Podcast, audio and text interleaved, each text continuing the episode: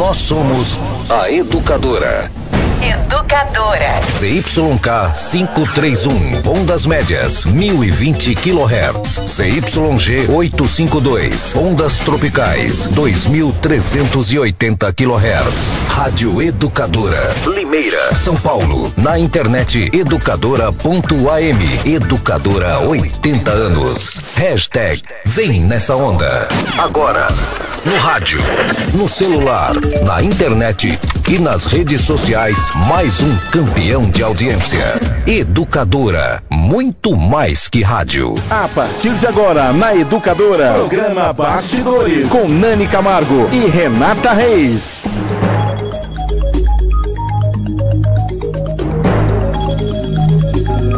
Muito bem, muito bem, pessoal. 8 horas e 2 minutos. Começa mais uma edição do programa Bastidores desta terça-feira. E a pauta foi alterada no meio da tarde.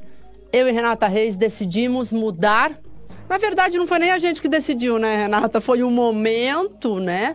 Pelo qual passou o usuário de ônibus de Limeira, que fez então nós mudarmos a pauta. Iríamos falar sobre falta de vagas em creche, um tema super importante que fica aí para as próximas edições. Mas hoje a gente vai detalhar o que aconteceu com o transporte público de Limeira, que por pouco não entra em um colapso, né, Renata? Boa noite. Boa noite, Nani. Boa noite a todos que nos acompanham. Pois bem, Nani, as pessoas eh, re- eh, relataram durante todo o dia de hoje, né? Falta de ônibus nas linhas de toda a cidade. Na verdade, foi a população que trouxe a informação para a Rádio Educadora e aí é que começamos a desvendar o que estava acontecendo. De fato, houve a notificação pelo oficial de justiça do cumprimento de ordem de busca e apreensão de 32 ônibus da aviação limeirense que foram colocados como garantia de uma dívida feita pelos sócios da aviação limeirense. Dívida milionária, né? Exatamente, do grupo econômico. Essa informação já tinha sido eh, divulgada na semana passada. O prefeito Mário Botion tinha dito que a população não ficaria sem ônibus. Ocorre que isso aconteceu hoje. Isso aconteceu hoje, não ficou totalmente sem ônibus, mas sim sem 30% da frota e já foi suficiente para causar um grande transtorno para boa parte da população. Soubemos aí de pessoas que ficaram horas, mais de hora em ponto de ônibus, em alguns momentos o terminal urbano lotado e também muitas pessoas resolveram ir a pé porque não sabiam o que estava acontecendo. Com certeza, a gente foi às ruas, ouvimos a opinião da população. Tratativas ocorreram durante todo o dia entre prefeitura, advogados do banco que fez a cobrança, que foi à justiça para cobrar o bem que não está sendo pago pela aviação limeirense. E no final da tarde, a prefeitura então informou que Início da noite. já, é né? verdade, quase seis e meia, mais ou menos, É. né, Renata? De que nesta quarta-feira a frota, né, deve estar completa nas ruas de Limeira. Então é o de assunto de, hoje, né, Renata? Dessa quarta-feira é o assunto de hoje do programa Bastidores e a gente já conta com a participação sua, você que acompanha o programa. Se você pegou o ônibus hoje e passou por algum transtorno, mande a sua mensagem, mande o seu relato. Uh, pode ser pelo WhatsApp 992225124 ou então pelo Facebook. Exatamente, nós vamos anunciar aqui os nossos entrevistados que é, com muita gentileza aceitaram o convite, né, Nani, de última hora para virmos discutir o assunto transporte Mas coletivo. eles manjam, né, do tema, né? Manjam do tema, mas eu preciso só fazer uma ressalva. Todos os envolvidos da Prefeitura Municipal de Limeira e da intervenção do sistema de transporte coletivo foram convidados para vir aqui ao estúdio e explicar o que é que aconteceu hoje. Nós não tivemos, na verdade, tivemos retorno da negativa de que alguém viria se pronunciar, se manifestar, se posicionar sobre o que aconteceu hoje. É, uma nota apenas foi enviada pelo governo municipal. Sim, uma nota, mas o espaço foi totalmente aberto, porque nós estamos falando de um serviço essencial é, de um para a população. Muitas pessoas, de- milhares de pessoas ainda dependem de ônibus aqui na cidade, ficaram completamente sem informação durante todo o dia. Fica então o registro de que todos foram convidados e não vieram. Mas nós agradecemos imensamente ex-vereadores aqui na cidade. Ronei Martins, que honra recebê-lo de novo aqui no estúdio da Educadora, do programa Bastidores. Boa noite. Muito obrigada. Olá, Renata. Olá, Nani, meu caro amigo Bruno.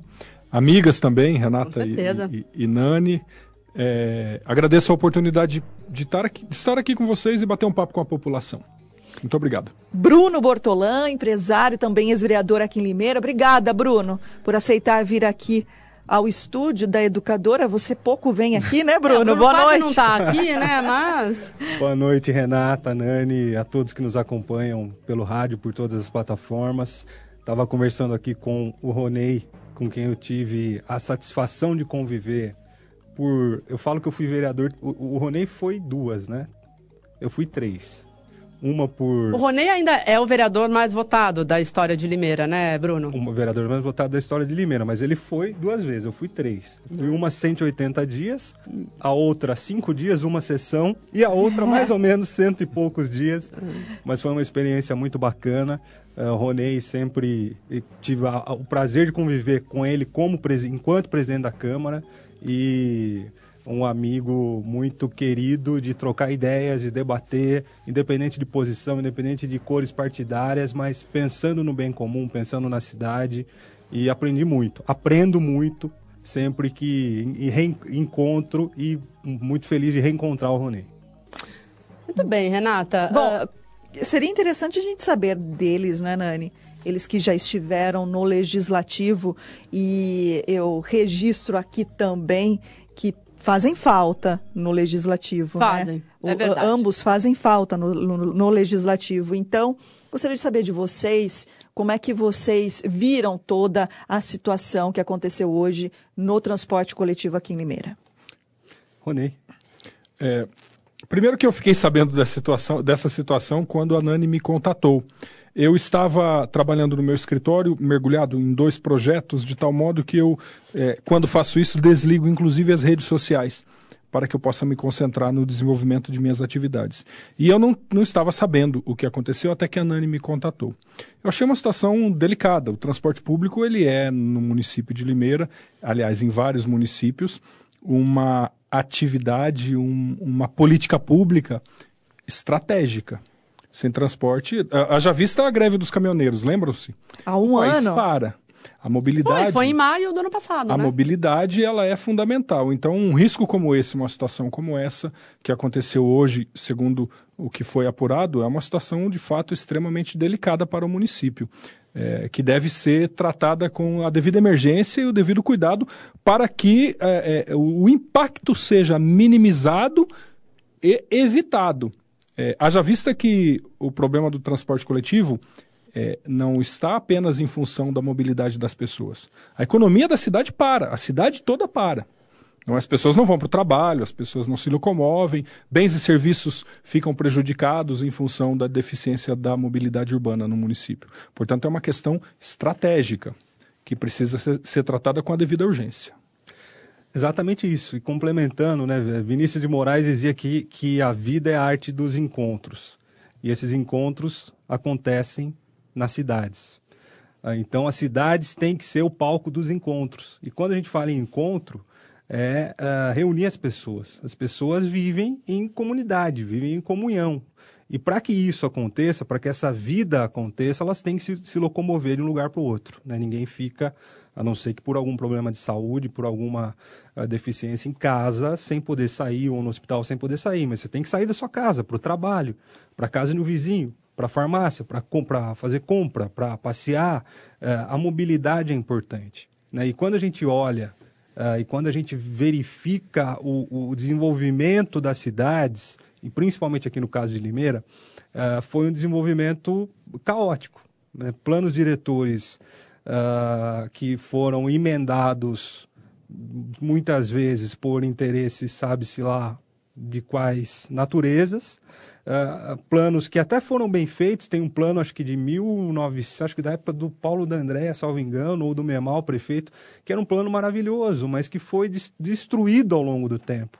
Então a cidade, a cidade de Limeira, que não é a única, mas cresceu desordenadamente, uh, afastando as pessoas. Né? E como é que a gente vai juntar? Como é que a gente vai fazer que a cidade vire novamente um local agradável para as pessoas viverem, né? um local de encontros. E para que esses encontros aconteçam com a menor uh, distância e com o menor tempo possível. Porque todas as melhores práticas hoje falam o quê? Uh, que você tem que ir a pé.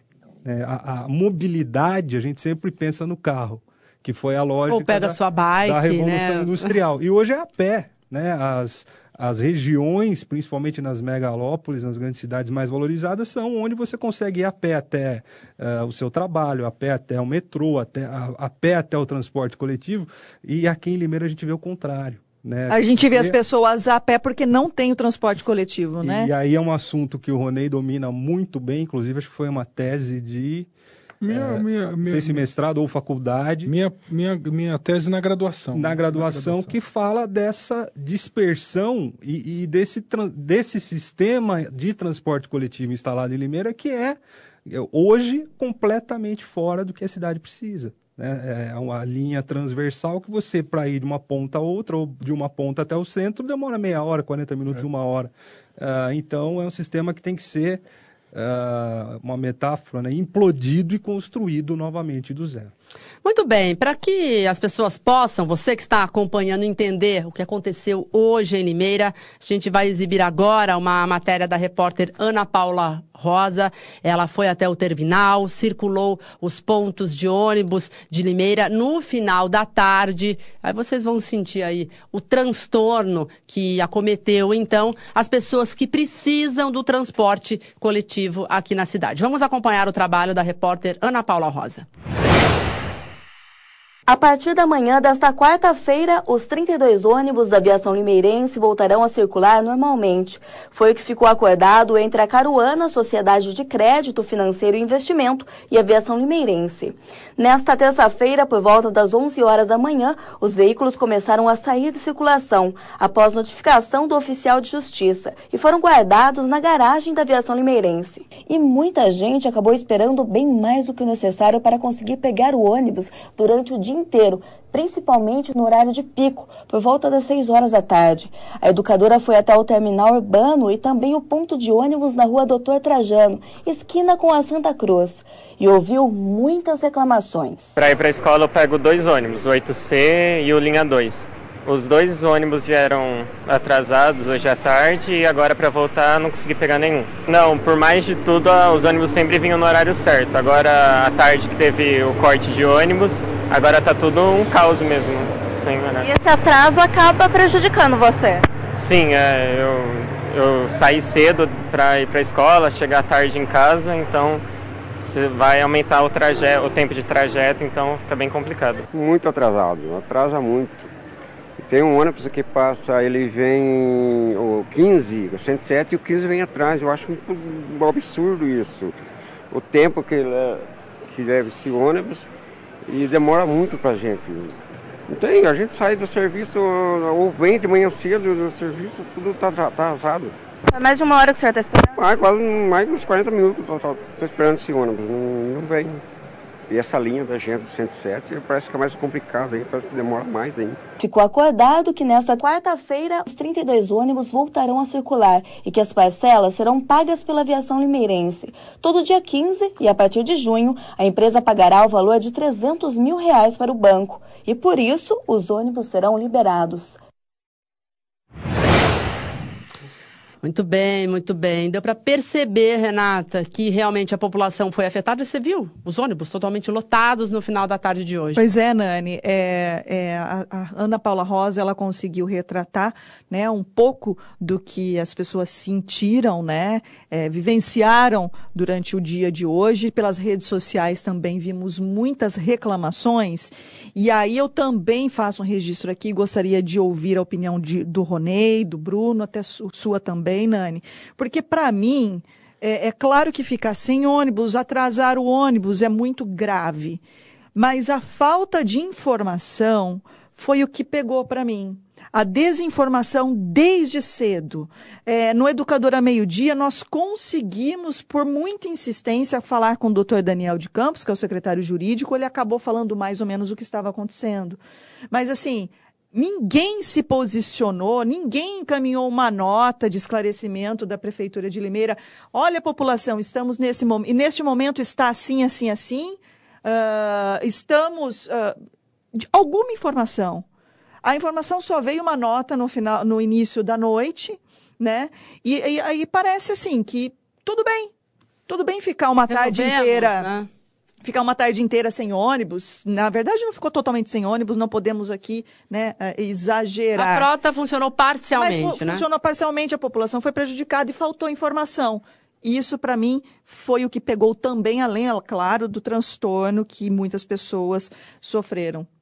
Gostaria de ouvir. Bruno, nessas horas, Ronei, uh, o poder público tem que ser o mais transparente possível, né? Totalmente, né? É um princípio constitucional da publicidade. Uh, a prefeitura tem uma secretaria de comunicação bem estruturada, com bons profissionais, profissionais que conviveram uh, aqui atrás dos microfones, atrás das redações dos jornais, uh, das, das publicações de toda a imprensa e tem o conhecimento do que é estar do outro lado. E quando a gente fala estar do outro lado, é passar para a população. A população não é a gente que tem que saber, a gente só passa a informação para a população. E, e, a, e a prefeitura tem essa, além da obrigação uh, legal desse princípio constitucional da publicidade, ela tem que comunicar o usuário, principalmente. Né? Tanta gente que depende do transporte coletivo, eu estava vendo a planilha GIPOT, a última, acho que de abril, são cerca de 880, é, 870 mil viagens por mês. Bruno, depois você explica o que é planilha GIPOT, é porque coisa. muita gente não sabe, né? Mas aí é me muito permitam, técnico isso. Me permitam só rapidamente fazer um, um, uma observação histórica. Uh, eu acho que esse problema todo que levou à intervenção poderia ser, pelo menos, minimizado no período da transição. No período da transição, acabou a eleição, acho que foi dia 5 de outubro. 5 de outubro. 6 de outubro. Duas pessoas que eu tenho, que eu sou amigo pessoal, sou amigo dos dois, tenho maior respeito, maior admiração, uh, um apreço pessoal, tanto pelo ex-prefeito quanto pelo atual tem algumas divergências em alguns pontos com os dois, inclusive tem essa liberdade é, para falar publicamente, mas eles não desceram do palanque. Deveriam ter descido do palanque. Segunda-feira acabou a eleição, agora é Limeira. Né? Então, pera um pouquinho. O Paulo sabia que já tinha o prazo ali acabando para abrir uma licitação ou para uh, eh, tomar alguma medida para que o, o, transporte não fosse prejudicado. Que a bomba mesmo, ia estourar uma hora ou outra, Ele né? mesmo disse aqui nesse programa que ah, não assinou porque eu vou fazer uma, um edital e aí o Mário vai querer fazer do jeito dele, mas isso poderia ser conversado durante a transição. Poderiam ter chegado num acordo. Uh, eu sei que a, acompanhei um pouco de longe, na época estava no legislativo, não tinha, não, nem poderia né, acompanhar de perto no executivo, uh, mas eu senti isso, eu senti que faltou durante a transição mais, vamos dizer, cordialidade entre as partes, Uh, em já iniciar naquele momento um processo ou licitatório. Aí não sei qual a melhor saída, se seria a renovação uh, com a, a empresa que estava que era só a Limeirense com os dois lotes, se seria um novo edital emergencial ou já um novo processo. Uh, para evitar que entrasse na intervenção. Que Nós é, vamos chegar nessa parte da tragédia anunciada. Que é né? um problema, é, assim, é um instrumento que deveria ser temporário. Né? No contrato que o Ronei conhece de ponta a ponta, de trás para frente, de ponta cabeça, está lá as sanções, advertência, multa Uh, acho que tem multas mais pesadas e a intervenção e depois a. a rescisão. A, rescisão a, quando volta para o município a concessão, que me fugiu o nome agora. Então a intervenção deveria ter começo, meio e fim. E pelo jeito não vai ter fim. Quando que vai ter fim? Né? Então, é, se, se tivesse essa conversa é, na transição, né, o hoje secretário de mobilidade foi o responsável pela transição é, e pelos bastidores a gente ouvia que ele não era muito, para usar uma palavra bem tranquila, que ele não era muito dócil, né? Eles assim chegaram chegando, Né? É o que eu falei. Domingo foi eleição. Um comemora, o outro chora. Pronto, segunda-feira vamos trabalhar. Acabou. Já foi o processo eleitoral. E, e, e tanto o prefeito no cargo quanto o outro que entrou teriam que ter, uh, ter feito esse acordo para evitar que se chegasse no ponto de intervenção. Ronei. É, a primeira questão que eu colocaria aqui, em razão, é, é, concordando com, com a Renata, a questão da informação é fundamental, mas tem um outro elemento importante que eu não sei como é que o gabinete do prefeito tratou isto, que é a questão da gestão da crise. A gestão da crise ela pressupõe você avaliar com antecedência hipóteses que podem levar a um colapso e se antever ao possível colapso. Então, esta questão da gestão da crise ela poderia caminhar no sentido de se antecipar a um evento de apreensão dos ônibus. E eu não sei como é que o gabinete do prefeito tratou isto. Não sei. Portanto, seria leviano aqui de fazer qualquer comentário. Não, nem tem, né, esse grupo, não né, é, Renata, para uh, cuidar de questões é. problemáticas que possam é. acontecer. Mas essa a gestão da, de crise, ela poderia, por exemplo, na, na iminência, eu, eu, fiquei sabendo recentemente que a hipótese da apreensão desses ônibus já era sabida pela prefeitura 15 dias atrás, talvez um pouco mais, um pouco menos, um tempo atrás. Portanto, havia então já a, a informação de que esta a notificação do oficial de justiça e a possível apreensão dos ônibus já aconteceria. De tal modo que, então, é, diante dessa informação, um, a, a, gestão de crise já poderia se antecipar a esses eventos. Essa é uma questão importante. A outra que o Bruno coloca, eu concordo plenamente, Bruno, e eu diria mais. Eu diria, Renata, que eu fiquei quatro anos batendo na tecla do, do planejamento do sistema de transporte público, de uma pesquisa de origem e destino, uma pesquisa de mobilidade que embasasse um novo edital de licitação eu sempre digo, o hábito de mobilidade das pessoas nas cidades, me permita um parênteses, antes, aquilo que o Bruno disse é fato. As cidades, elas precisam ser pensadas para as pessoas. E o ideal é que as pessoas, é, é que o planejamento das cidades mude para que as pessoas tenham não tenham necess, tantas, tanta necessidade de grandes deslocamentos no tecido urbano. Atravessar a cidade para trabalhar é um contrassenso, um absurdo. Esta herança do planejamento urbano de todas as cidades brasileiras é uma herança do Fordismo, do planejamento urbano moderno, do, plan, do modernismo no planejamento urbano, que fez com que as cidades ficassem esse caos. Então, hoje nós temos as cidades estratificadas por zoneamentos. Então, tem uma, uma região da cidade que é só indústria, uma região da cidade que é só comércio, uma região da cidade que é só residência. Então, é, é zona residencial, zona industrial, zona comercial e papapá. Esse é o zoneamento de Limeira. Ocorre que a pessoa tem que atravessar a cidade para ir para a indústria trabalhar. E este deslocamento de um oposto a outro da cidade provoca uma série de problemas, perda de tempo, perda do PIB. Os estudos dizem que 1% do PIB de uma cidade é perdido no trânsito. Se nós pensarmos Você está o... ali parado e não produz nada e... Exato. Né? Se nós pensarmos que o PIB de Limeira é algo em torno de 9 bilhões, imagino que é algo em torno de 11, de 9 a 11 bilhões, nós estamos falando de 10 milhões de reais que é perdido no trânsito. Portanto, além de tudo, nós perdemos tempo no trânsito. Se as pessoas se se andam a pé, precisam se locomover pouco, andar um ou dois quilômetros para chegar até o trabalho, este tempo é reduzido e aumenta o tempo produtivo dos indivíduos. E ela chega mais bem humorada, né? Claro, do que ficar claro. no trânsito. Então, primeira coisa fundamental, anterior ao transporte público e à mobilidade urbana, é o planejamento das cidades. Ressalva-se, vou grifar agora. Este ano discutimos o planejamento, o plano diretor de Limeira. A revisão do plano diretor está na pauta, já deveria ter sido. As audiências públicas já deveriam estar acontecendo. Aqui eu chamo a atenção do poder público novamente. Como é que nós vamos. O plano diretor, o Estatuto das Cidades, obriga os municípios a revisar o plano diretor a cada 10 anos. O plano diretor de Limeira é de 2009. Nós estamos em 2019. Não se revisa plano diretor de gabinete. Como que é a revisão do plano diretor? São audiências públicas temáticas convocadas com a participação da população. É a população que decide como é que vai ser tratado o tecido urbano, o planejamento urbano da cidade. Para que lado o município vai crescer? Como é que é o planejamento da cidade? Como é que é a estratégia de mobilidade? Como é que é a estratégia de uso e ocupação do solo? Como é que nós vamos discutir o zoneamento da cidade para permitir que uma indústria se instale próximo do conjunto residencial? Facilitando assim o acesso dos trabalhadores ao emprego sem precisar se deslocar por grandes trechos. Essas discussões acontecem no plano diretor, que o município de Limeira é obrigado a revisar este ano, com audiências públicas e participação da população. Ressalva-se.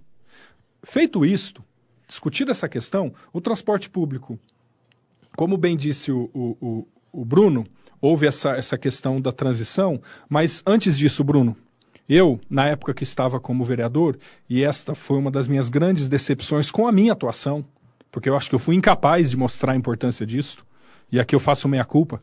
Eu tentei durante quatro anos alertar o poder público municipal, o prefeito, os responsáveis. Tentei alertar durante quatro anos da necessidade, Renata, de se fazer uma pesquisa de origem e destino, de se fazer um planejamento. Que é o plano de mobilidade. É o plano de mobilidade. Mas é, é, eu- ele faz parte do plano de mobilidade, né? Porque o plano de mobilidade ele é um pouco mais amplo, Mais amplo. e é exigido por meio de resolução. Sim. Não Federal, é? né? Federal. Exatamente. Já deveria ter sido feito. Tem. Por que que... na- Eu, eu- eu quis entender, não consegui entender por que, que não foi feito antes. Porque isso a gente também não pode só jogar no colo dessa Do administração. mar, né? Com Exato. certeza. Vamos imaginar que o, o prefeito Paulo Radich teve quatro anos para fazer isso e ele não pode alegar ignorância porque eu falei, eu fiz requerimentos, indicações, cobrei pessoalmente durante quatro anos para se realizar um plano de mobilidade urbana para a cidade de Limeira. Inclusive isso Você tá já cobrava no primeiro mandato. Mas alegava Isso. o quê? Que não tinha dinheiro? Qual que era a Ou simplesmente eu era ignorava. ignorado sonel- solenemente. Eu, eu sei, eu eu sei- sabemos o que é isso. Solenemente. Eu era ignorado.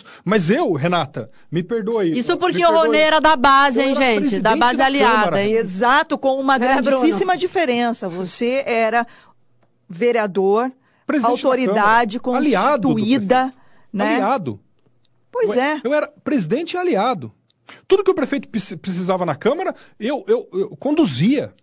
Agora veja, se nós tivéssemos quatro anos atrás realizado esse plano de mobilidade urbana, que é previsto em lei federal, que é previsto no, no plano diretor da cidade, Meio caminho andado estava pro Mário, né? O plano atual administração. Talvez não tivéssemos chegados ao ponto que chegamos hoje, Exato. que é da população ficar sem parte dos ônibus. Então nós estamos falando de um efeito bola de neve. Mas nós estamos falando também de met- metade do caminho, porque eu acho que esse problema começou também um pouco lá atrás, não foi? Desde É. que a, a concessão do transporte começou, isso Bruno, lá no me- Silvio E o Me fato da Limeirense estar muito tempo, permita né? uma reserva é, aqui. Em Limeira também, A- a- né? a- o transporte público de Limeira nasce na década de 60 com duas linhas. E já nessa época havia uma empresa chamada Limeirense. Nasce em 1960. O censo, eu revisitei meu, meu estudo hoje para vir para cá. Os, por isso que eu estou com esses dados frescos na cabeça. O censo de 1960 dizia que Limeira tinha 45 mil habitantes. Olha só. O sistema público de Limeira foi pensado em 1960 para uma cidade de 45 mil habitantes e de lá para cá, Renata, não mudou. Entende o que eu falo? Por isso, meus Nós amigos estamos- que pegam ônibus, Nós estamos com uma cidade Sim, de 300 vocês têm mil essa habitantes. realidade todo dia. E né? este ano, Renata, nós estamos em 2019, quase 60 anos depois, 59 anos depois. Com o triplo, não, da população, mais, não. É. mais. Seis vezes mais. Seis vezes mais. 59 anos depois, com seis vezes mais habitantes, é que um prefeito decide fazer um plano de mobilidade urbana para ouvir as necessidades de locomoção das pessoas. Eu já disse aqui numa, numa vez anterior que eu vim para cá. O transporte público de Limeira, a- o linha 3, ou o linha 105, ou outras linhas, essas linhas existem há 30 anos. Beleza? fazem o mesmo trajeto? fazem o mesmo trajeto. Só que o, o hábito de mobilidade das pessoas muda de ano para ano. É simples, a pessoa está fazendo faculdade, conclui a faculdade, não usa mais. O hábito de mobilidade das pessoas muda na medida em que, por exemplo, a planta física de uma empresa muda de uma região para outra. A criação de um novo bairro, tudo isso, o, a- a- a- o desenvolvimento da cidade ele é dinâmico. Ele, ele, é, ele movimenta. E o transporte público, o planejamento das linhas e do sistema, não acompanhou o desenvolvimento da cidade. Isto causa sobretaxa na tarifa, isto causa problema de planejamento, isto causa ônibus batendo lata. Eu já falei uma vez aqui, ônibus andando vazio, você não está, estoca a vaga de ônibus. Eu dei um exemplo da fábrica de sapatos. Se eu sou dono de uma fábrica de sapato, produzo 10 sapatos, hoje eu vendo 3, esses 7 sapatos que me sobraram, eu estoco para vender no dia seguinte. Se eu tenho uma, uma- um, um sistema de transporte público, produzo 10 vagas de ônibus, Se eu vendo três vagas de ônibus, as sete vagas de ônibus não consigo estocar. É custo para o sistema. Isso É, o onera, ônibus cheio ou vazio, ele tá circulando, né, onera no valor É da isso. tarifa. De tal modo, Bruno, que se eu sei que naquela linha andam 10 pessoas, por que, que eu vou colocar um ônibus de 30, uma planta de ônibus de 30 vagas? Para sobrar 20, essa sobra mal planejada impacta no custo É operacional do desperdício, sistema. desperdício. Isto faz com que a tarifa fique alta. Perceba, agora com o plano de mobilidade urbana, eu sei que naquele trecho andará, por exemplo, 200 pessoas. Então eu vou colocar quatro ônibus de 50 lugares. Isto é o plano de mobilidade, racionalizar o recurso. Se nós fazemos isso, a tarifa cai de R$ 4,00 para R$ 3,00.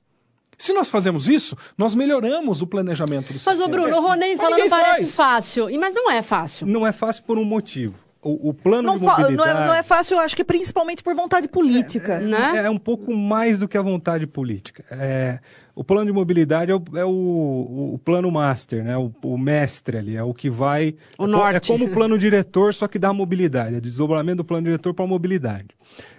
para que, se, que ele seja feito, e mobilidade, quando a gente fala, não é só ônibus, não é só carro, é, é o, é o pedestre andando a pé, é a bicicleta, é, é, é o ônibus e, e- e na pirâmide invertida, né? Pedestre, é, bicicleta, transporte coletivo, é, e aí nós incluímos no transporte coletivo táxi, Uber e outros é, do mesmo tipo, e depois o carro e caminhão. Ah, mas o plano de mobilidade ele vai é, direcionar o município para o melhor, para que esse sistema que o Ronei falou, não só do transporte coletivo, mas de tudo, seja ot- otimizado. E aí entra uma questão que vai, é, que é uma questão política, que é a coragem do administrador público de plantão, sentado na cadeira do edifício Prada, tocar em algumas feridas. O prefeito, de posse, eu espero, eu acho, aliás, é louvável a atitude do Mário de ter feito logo a pesquisa de origem e destino, ter licitado o plano de mobilidade, só que eu tenho certeza que se esse estudo for sério, acredito que seja sério, uma boa empresa que está fazendo, uma empresa muito grande, tem projetos internacionais, inclusive, ele vai ter que mudar, por exemplo, ah, vias, de, onde hoje é via dupla, vai ter que ser via única. Onde hoje é via única, pode ser que tenha que ser via dupla. Onde hoje tem um sentido, pode ser que tenha outro. Então vai envolver uma série de mudanças que vai gerar o quê? É, insatisfação popular.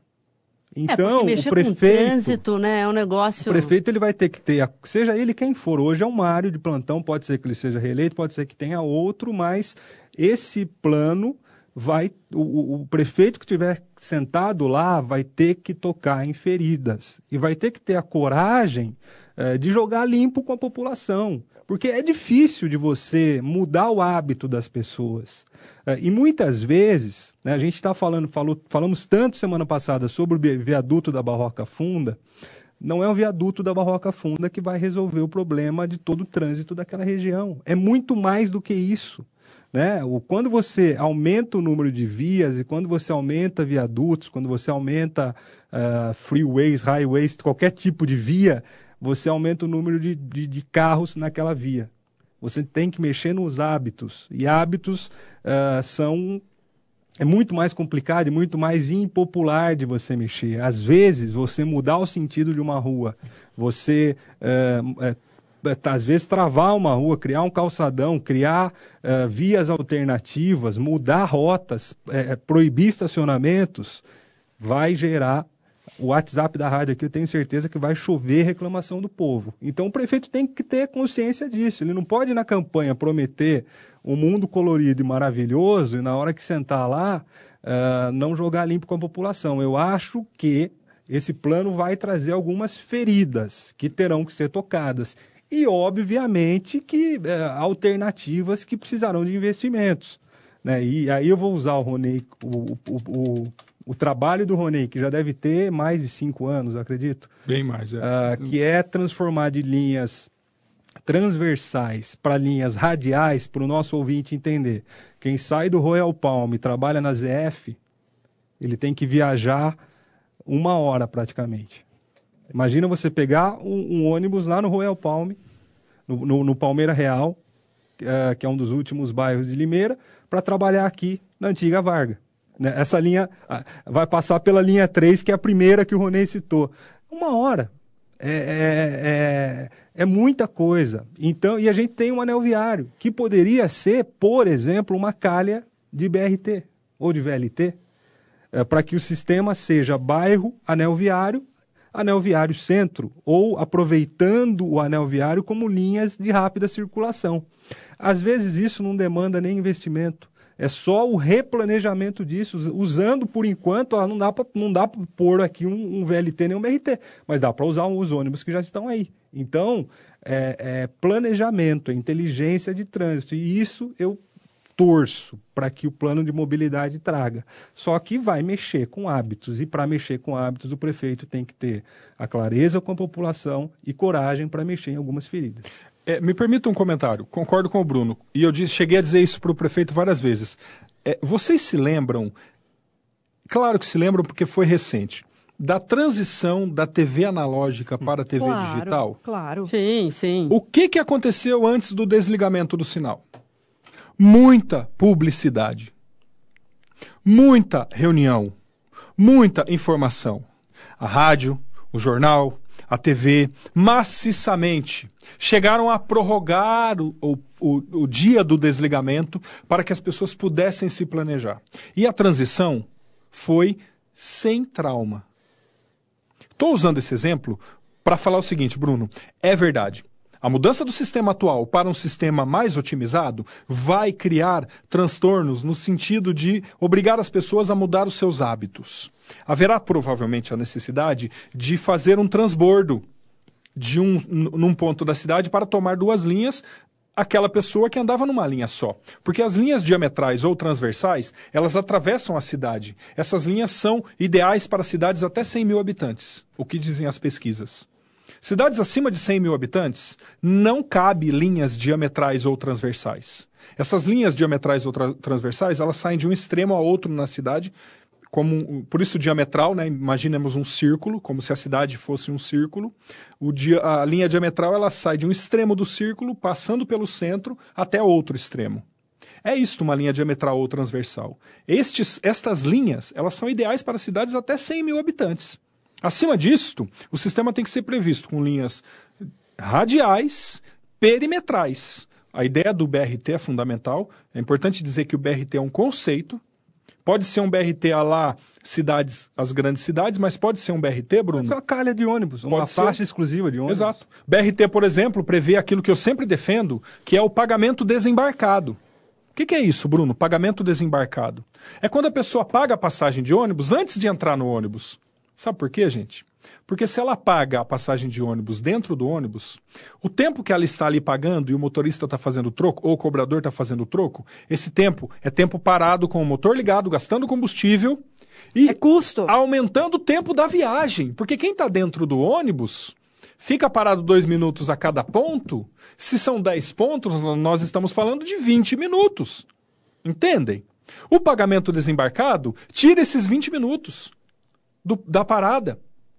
Pagamento desembarcado é um conceito do BRT que dá para ser implantado. Eu, eu ainda falei para o doutor Júlio recentemente. Falei, doutor Júlio, vamos fazer um exemplo de pagamento desembarcado naquele ponto de ônibus atrás da igreja matriz da catedral. Mas, o Ronei... Uh... Vamos estudar um protótipo de pagamento desembarcado? A, a gente vai ler... Só um detalhe, só um detalhe nesse ponto é, que, que, é mexer com o hábito. E quando mexe com o hábito, o político apanha. E tem que ter. E eu, eu, eu falo, falo, falo brincando nos bastidores, né? a função do político é apanhar. É, faz parte lá do, da, da, das funções. Está na cartilha. Tá na cartilha. Ah, tem mesmo que ser cobrado, acho que tem mesmo é. que ser cobrado. Tá, Isso né? Mesmo, Se candidatou para resolver o, problema o que da população. essas meninas bateram em mim quando eu estava... De jeito nenhum.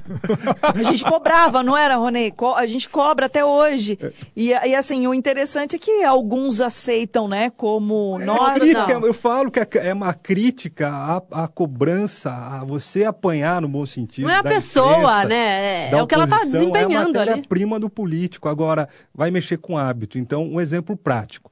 É, se um trajeto de uma. Você pegava uma linha só para o trabalho, que demorava 30 minutos. Você vai fazer uma linha, eh, você vai fazer a pessoa pegar dois ônibus para demorar 10 minutos. Se não for bem comunicado, como o Ronei disse, se não tiver essa comunicação, se não for gradual, vai ter muita reclamação. Mas viu, dá para resolver o problema do transporte em quatro anos? Porque eu tô ouvindo vocês dois falarem e, e realmente é, a gente vê que vocês entendem. Só que são, é, Renata, é sempre assim, é uma obra grande. Você imagina, mexer com o trânsito, mudar a rota, mudar a rua. Aí, então, um prefeito fica quatro anos. Aí ele não consegue se reeleger, vem outro que tem outra ideia. Assim, a, a, as coisas precisavam ter continuidade aqui em Limeira. Em quatro anos é possível é, consertar, usei um termo aqui coloquial, o transporte público? Consertar o transporte público sem se esquecer do que está aí à disposição da população, porque enquanto se estuda, se pensa em algo é. para o futuro, a população ainda continua usando continua o ônibus sofrendo. e continua sofrendo como sofreu Ô, Bruno, hoje. Você acha Falta que o Mário ônibus, está intervenção Exato. municipal e não se sabe até quando. Você acha que o Mário Botion vai mexer com é, rota, com rua em ano de eleição? Eu, eu não. Não vai fazer, eu, eu não, vai fazer porque é um caos, eu entendeu? não- Então, quer dizer, daí, quando dá, vai chegar o plano de mobilidade na mão do Mário, aí já vai estar acabando o mandato dele. Eu não acredito, eu não acredito em milagres e assim, é, não tem, é impossível. Eu tive a oportunidade de, por pouco tempo, é, como eu disse, praticamente um ano no legislativo, um ano no executivo, conhecer como funciona é, uma prefeitura e uma câmara municipal, como, como, como funcionam as coisas na política. Não tem milagre. E a gente está numa fase hoje que o político em campanha tem que jogar limpo, tem que jogar com clareza para a população. Uh, tem, existem coisas, né, os americanos chamam de quick wins, do, é, é, low hanging fruits, são coisas ali, aquela fruta que está debaixo do pé que é só você pegar que ela está ali. Você começa pelo mais, mais óbvio, mais simples, mudanças que podem ser feitas sem custo nenhum. Uh, agora, vai mudar para o sistema que é hoje, para o sistema da Dinamarca, da noite para o dia, não. Tem um conceito japonês que é Kaizen, que é melhoria contínua, uma coisa, uma melhorazinha a cada dia. O político tem que ter essa consciência. Ah, mas aí e troca de governo, coisa, não faz então, birra mas outra outro. coisa que tem que acontecer é o que não aconteceu nessa transição, e aí é uma consciência dos políticos. Eu não gosto muito desse termo, nova política, mas dos novos políticos ou dos próximos políticos, que Uh, principalmente prefeito, principalmente executivo, é uma corrida, daquelas corridas de bastão. Um tem que correr o mais rápido possível, passar o bastão melhor para o outro, para o outro pegar da melhor forma, entregar melhor para o outro. Vai mudar em quatro anos? Falácia, não vai Exato, mudar. isso que eu quero dizer, Agora, não vai mudar. O Mário tem que fazer de tudo para entregar para ele mesmo ou para o outro prefeito, se ele for candidato, se ele for reeleito, para ele mesmo e para o outro, melhor do que ele pegou. É isso, essa consciência que tem que ter. Agora, melhorias, é coisa simples, muitas vezes sem custo nenhum, eu acho que dá para fazer. Aí, aí eu vou usar o que a Renata falou, aí a vontade política de pegar e fazer. Muito bem, 8 horas e 44 minutos. Renata, a gente já vai entrar em contato com o vereador Rafael Camargo, que é, é presidente de uma das CPIs. CPI 1. É, a CPI 1. A, CPI. a gente também tentou contato com a vereadora Érica Tanque, que é presidente da CPI 2, do transporte, e eu falei com ela por telefone, e ela pontuou que, por estar ainda em fase de investigação, e como aqui é um programa de opinião, ela fez essa ponderação de que não poderia antecipar o que ela pensa e o que ela vê em relação a isso, porque poderia até trazer nulidade à comissão foi o posicionamento da Érica. Mas tem muitos comentários, né, Renata? São, são muitos comentários. Nós temos também daqui a pouquinho um, um rápido discurso, depoimento do, do vereador Marcelo Rossi. É, ele fez, e... ele gravou um vídeo lá da Holanda, ele está é, em outro país. Exato. Falando sobre isso também, sobre né, Renata? Sobre isso também.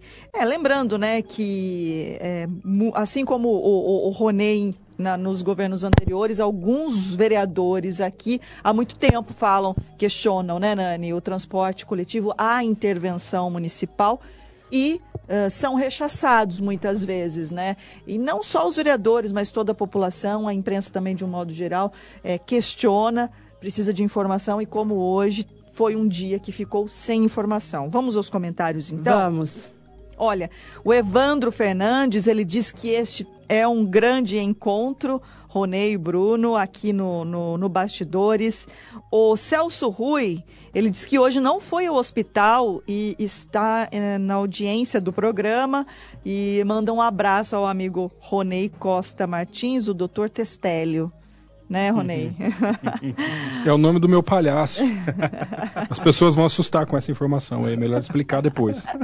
É que você faz parte, né, de um doutor da alegria que faz visita em hospitais. né? Atuei 10 anos nesse, nesse grupo que muito me honra, mas atualmente eu estou licenciado.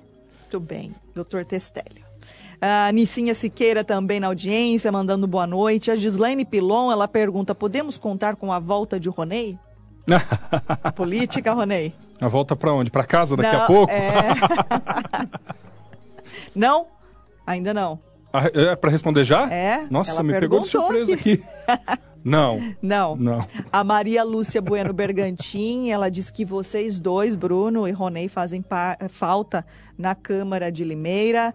A Cida Santos também participando, a Angélica Cristina, o Gabriel Silva Gabriel, José Carlos Minatel, Regina Celes, o Leandro Bergantin, um abraço ao Leandro.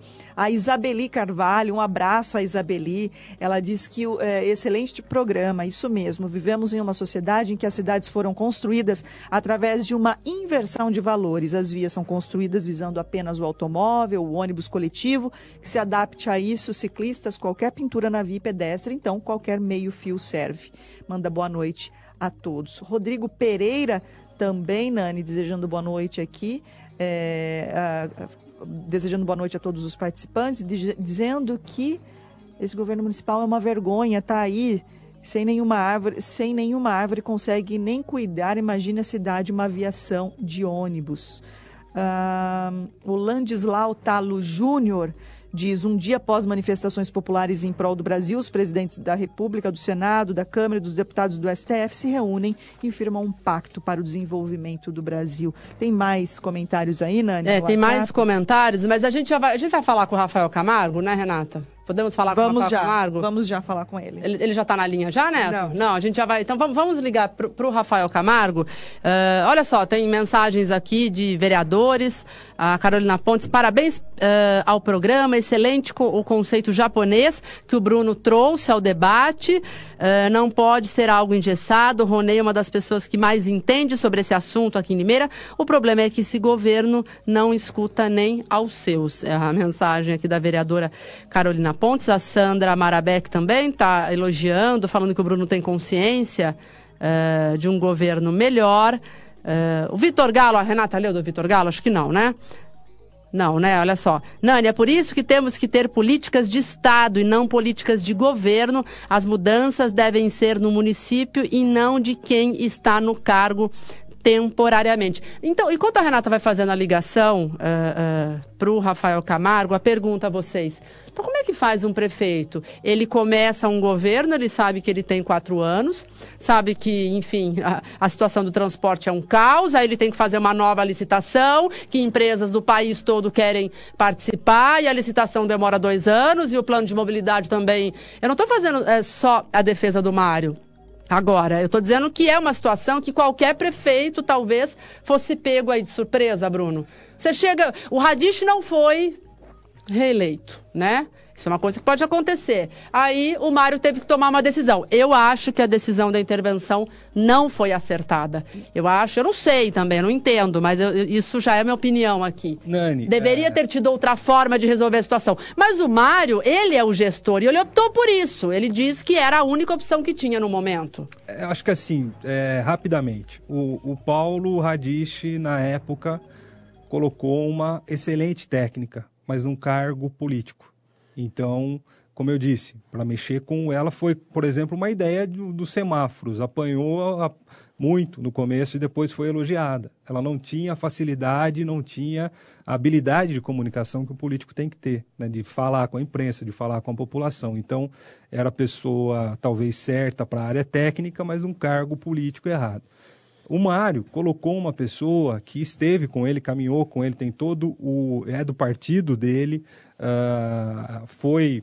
ah, já tinha uma experiência pública, mas acredito que não é um técnico da área para estar onde está, no cargo que ele está ocupando, que é o secretário de mobilidade. Acho que poderia ter ali uma pessoa uh, com o perfil político Uh, que ele não tem, tanto é que ele não fala, né? Ele, ele dificilmente fala aqui para Gente, rádio, nem na nota da prefeitura, viu, Bruno? fala, ele não se Cita manifesta o nome dele, notas, né? Fala Secretaria de Mobilidade. Uh, então é, é complicado, uh, não tem esse perfil político e muito menos técnico. Então é, é colocar a gente certa no local certo.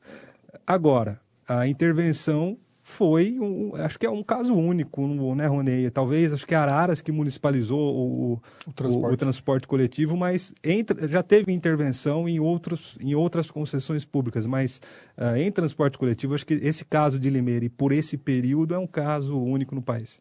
É, eu quero fazer dois comentários rápidos. A gente primeiro, já fala com o Rafael Camargo primeiro, na primeiro é sobre a avaliação de um prefeito. Como é que se avalia um prefeito?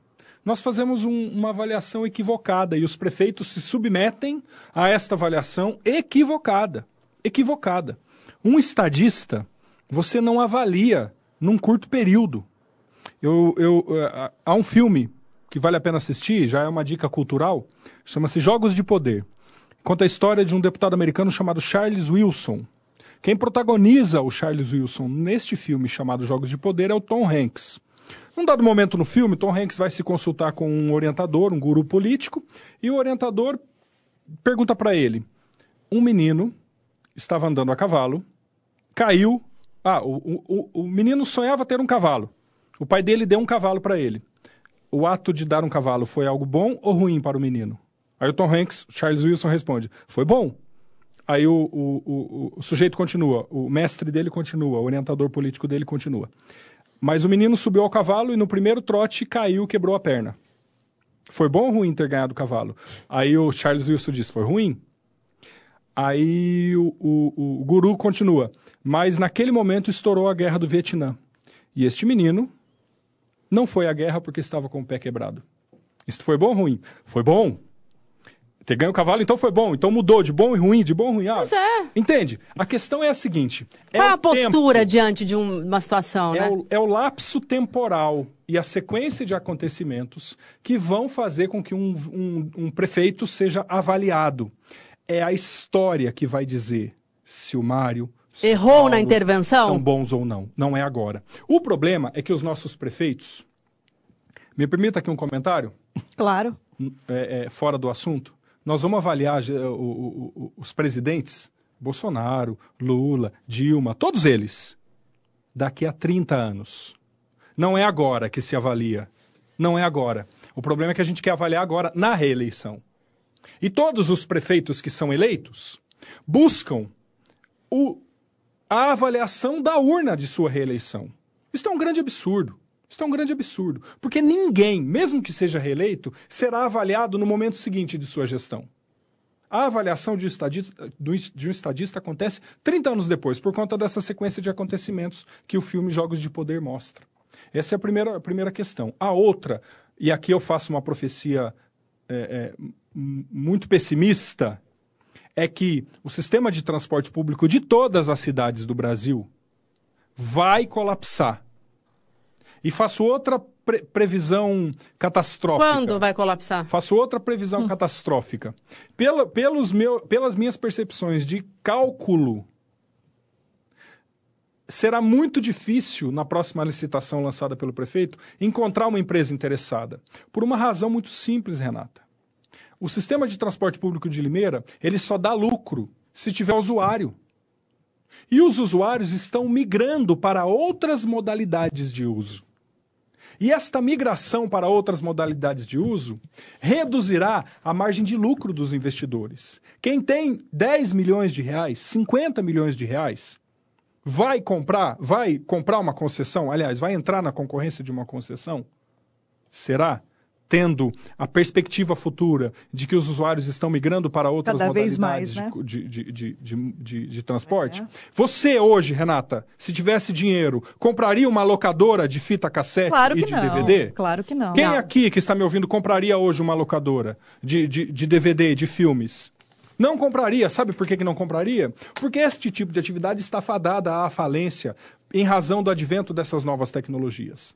Portanto, a minha perspectiva sobre o transporte público em todas as cidades hoje é ou municipaliza definitivamente para, para que o sistema continue como direito social, ou o sistema colapsa, porque os empresários que pretendem extrair dividendos e lucros de suas atividades não entrarão numa atividade de risco a qual não permitirá uma certeza de retorno financeiro. Interessantíssima reflexão, né, Nani? Mas é. enquanto isso, Ronei enquanto isso, Costa na Martins, sala de justiça, é. enquanto isso, milhares e milhares de pessoas aqui em Limeira, um número cada vez menor ano a ano, mas ainda assim muitas pessoas dependem do transporte coletivo de Limeira. E agora nós estamos na linha com o vereador Rafael Camargo, ele que é presidente da CPI 1. Um. Uh, e, e, Rafael, boa noite. Uh, já agradeço a sua participação aqui no programa Bastidores. E eu gostaria que você dissesse, né, enquanto vereador e presidente desta CPI do transporte que está em andamento na Câmara Municipal de Limeira, como viu essa situação hoje uh, acontecida aqui na cidade e quais os trabalhos. Isso muda alguma coisa no trabalho da CPI? Boa noite. Boa noite, Renata, Nani, Bruno, Ronei. Confundi com o Caio, mas depois que escutei a, a fala, já identifiquei Ronei. Um, um prazer estar falando com vocês. É, eu acho que não muda, não muda em nada pela situação que o, o, a CPI, Renata, ela tem um objeto e, e nós vamos trabalhar em cima do objeto da, da, da CPI.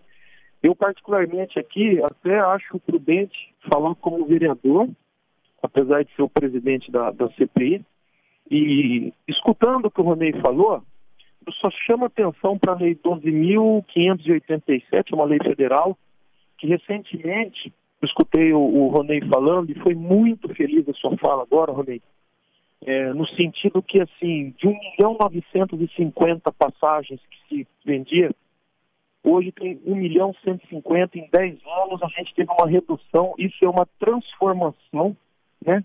é, é, é a modernização. E não, a gente não consegue hoje entender de transporte urbano sem ter um estudo.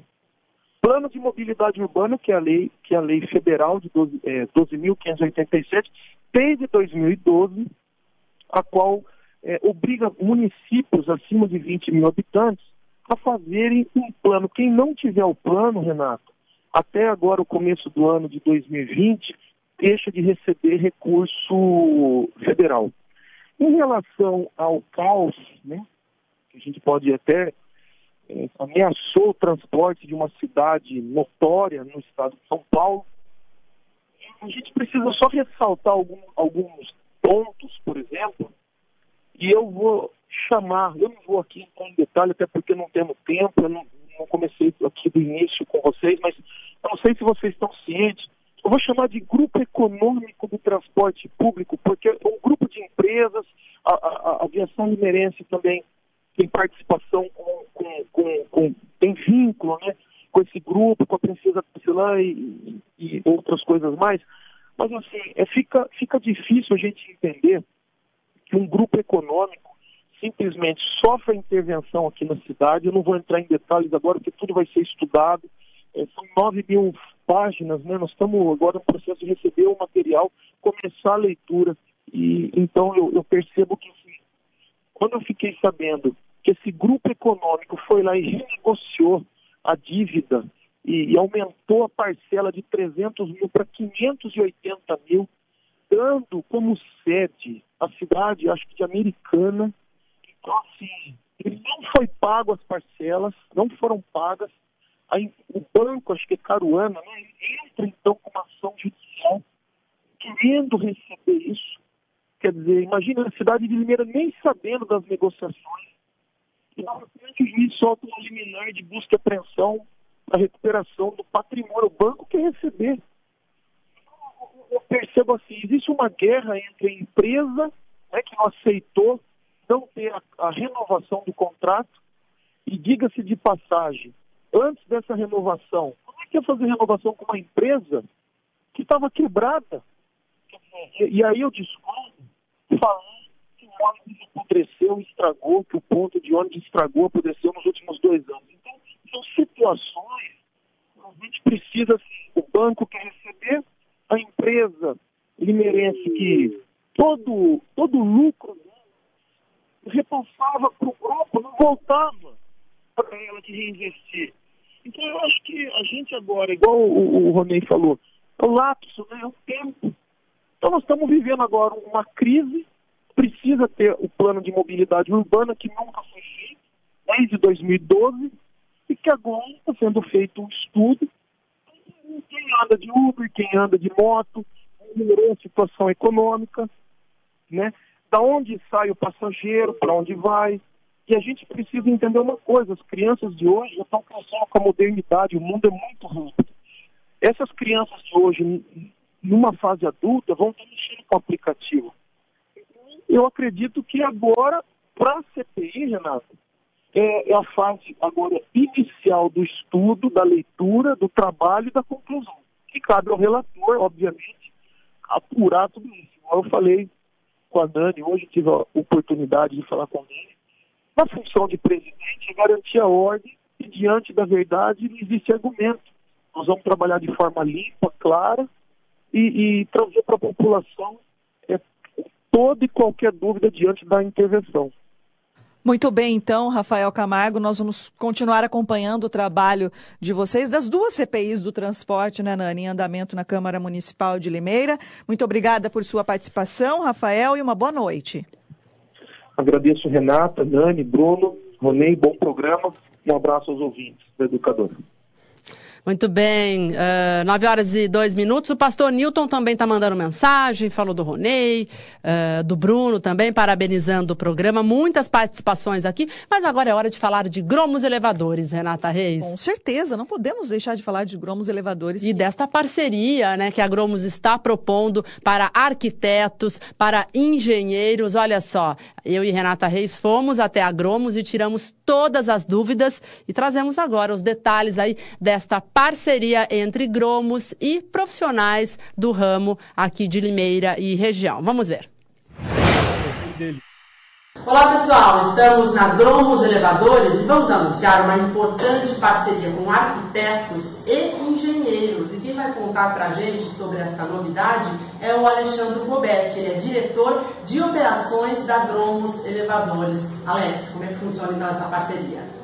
Tá, é, a Gromos Elevadores ela está trazendo para a cidade de Limeira e toda a região essa parceria com esse profissional, que é o arquiteto, engenheiro, para fazer todo o projeto de adequação técnica do elevador a um projeto arquitetônico desse profissional até o seu cliente.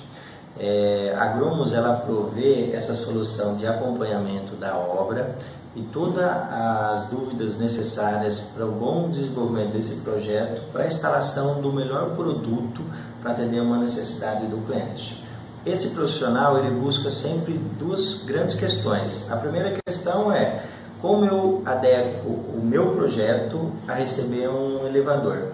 E a outra questão é estética eu tenho alguns elevadores, algumas residências de alto padrão que tem que receber um produto diferenciado, um produto que esteja à altura da obra do cliente. Aí então, o cliente pode escolher a forma do elevador que ele quer, se é panorâmico, enfim, isso é, fala para o arquiteto que passa para vocês, engenheiro também. Então, o que o cliente quer é possível ser feito. Sim, é possível. Dá para ser customizado cabine, teto, dá para ser customizado se ele é panorâmico, se ele é meio corpo. Então, vamos prover. A Gromos tem um leque bem amplo de produtos. E ela faz essa customização exatamente atendendo esse nicho de mercado. É importante salientar que a Gromos só desenvolve produtos que estejam rigorosamente atendendo a norma de acessibilidade, a norma de segurança. Ela não faz nada fora de norma. Então, todos os produtos são normatizados, a gente tem engenharia própria, a gente é credenciado pelo CREA, que faz todo o atendimento a essa normativa. Então, a Gromos ela trabalha rigorosamente dentro das normas de segurança. Agora, Alex, quando a construção já está pronta, uma casa, uma empresa, é possível colocar um elevador num imóvel já pronto? Sim, é possível, é preciso fazer um projeto de adequação para receber um elevador. Para evitar alguns custos necessários, o ideal é no início dessa obra, por isso que a Gromos dela salienta muito, ela tem bastante parceria com esse time de arquitetos e engenheiros, para quê? Para evitar alguns gastos já no início da obra, para já preparar a obra existente para receber o produto, o elevador. A obra já é existente, é uma obra antiga, é uma obra que tem que ser adequada. A Agromos faz esse trabalho sim, então esse profissional procura Agromos, a Agromos faz todo o processo de adequação para receber, a gente passa e ele faz só a execução da parte civil. Depois a Agromos vai com um time próprio, engenharia própria, ela vai até essa obra do cliente só para certificar que tudo foi atendido rigorosamente conforme o projeto. Depois ela faz tanto a instalação, depois os contratos de manutenções. Muito bem, todas as informações, né, as informações mais detalhadas sobre esta parceria na página do Bastidores. Gromos Elevadores elevando o seu projeto a outro patamar. Muito bem, muito bem. Grande abraço ao Alex, a toda equipe Gromos, a todos os colaboradores da Gromos e sempre lembrando que todas as informações sobre a Gromos Elevadores na página do programa Bastidores ou também gromos.com.br de portas abertas para elevar o seu projeto a outro patamar. É isso aí, Nani. Olha, muitos comentários aqui ainda, Nani. Olha, o Paulo Eblin está dizendo um aqui. chamou atenção. Que dobrada para o futuro governo. Será, Será Bruno que sairia Botolã uma Renato- dobrada Ronei daqui? Um Martins. abraço para o Dr. Paulo, sempre nos acompanhando. Você sabe que eu, eu, eu vou usar o Ronei como exemplo, que ele, ele fala que ele está no período de detox. E eu também estou tentando ficar no período Mas, mas já, já tá demorando muito esse detox, né? Inclusive, né? sem filiação partidária, sem nada, estou aqui como um cidadão, como um ex-político, tentando contribuir com um debate, com a solução. Eh, mas tinha uma, uma frase do saudoso governador Franco Montoro que dizia o seguinte: você entra na política porque os seus amigos eh, te, te convidam, e você não sai porque os seus inimigos não deixam. Mas no meu caso eu vou mudar essa frase. Eu entrei porque meus amigos convidaram. E, não, e os meus amigos não estão me deixando sair. Não tenho inimigo, graças a Deus, é só. eh, tento sempre pelo caminho da diplomacia, pelo caminho da, da união e, e de separar cercas e construir pontes, né? Mas é, é, eu, eu tô longe, essa coisa de, de dobradinha. É, mas eles só- têm, viu, aquela coisa da mosquinha azul, também tá nos dois, então não é bem assim, né? Tudo pode acontecer, né, Renata? É, A claro. eles gostam de política. Quer se manifestar, Ronei, Gostam de dar a isso? contribuição, cada qual aí cuidando hoje da sua vida eh, profissional, o Bruno, né, com as suas atividades empresariais, o Ronei aí eh, eh, tem um, escritório de arquitetura, né, Ronei? Mas a gente sabe que tá, tá ali, Eu tá falei- escondidinho ali eu no falei sangue. Aqui pro Ronei fora do ar, tô vendo o Benício ali do outro lado. É, o do- Benício, do ele vidro. acordou? Tá um moço. A coisa mais linda do mundo. E aí a Letícia tá aqui ouvindo. Letícia é a dona É a patroa. se- é a E senhora do Bruno. E a É. política nos atrapalha. A política é hostil. A gente que leva a sério. a- Gente, as- mas a, a aliás- Letícia tem uma aliás- cara de, de, de aliás- fina, fina, aliás, né? é uma pra mítica. acompanhar o Bruno. É verdade. É uma mítica de que político não trabalha, político é vagabundo, o vereador só vai lá é, bater palma de segunda-feira, que é uma, é, uma, é uma coisa que, até pela comunicação errada que, que os políticos fazem, que as próprias instituições fazem, mas a política consome, consome a vida pessoal. Falei pro Ronei, consome. Eu sou um, um sanfoneiro, né? Engorda, emagrece, engorda, é efeito sanfona, Dr. Renato Salibigulo me puxa a orelha sempre. É, então consome a saúde, consome projetos profissionais, consome a vida pessoal. Então esse período é, Sabático. Sabático, ou- é. eu não digo sabático, sabático é uma coisa que você é, tira sem fazer nada, né? Só para meditar, mas é, é um período Detox é, é, é um detox, é um detox, mas quando convida, é claro que se a gente pode dar um palpite, não, não custa nada. É, né? É, eu. A Letícia tem, então, estirpe de primeira-dama, né, Nani? Tem. Tem. Ah, então já está sacramentado. Ela tem, gente. Tem sim. né? Ai, eu diria que, inegavelmente, até quando nos omitimos, a omissão é uma atuação política. Eu até tenho um, um poema que eu quero dizer no final, hum, que diz respeito a isto. Até quando nos ausentamos, a ausência é uma decisão política.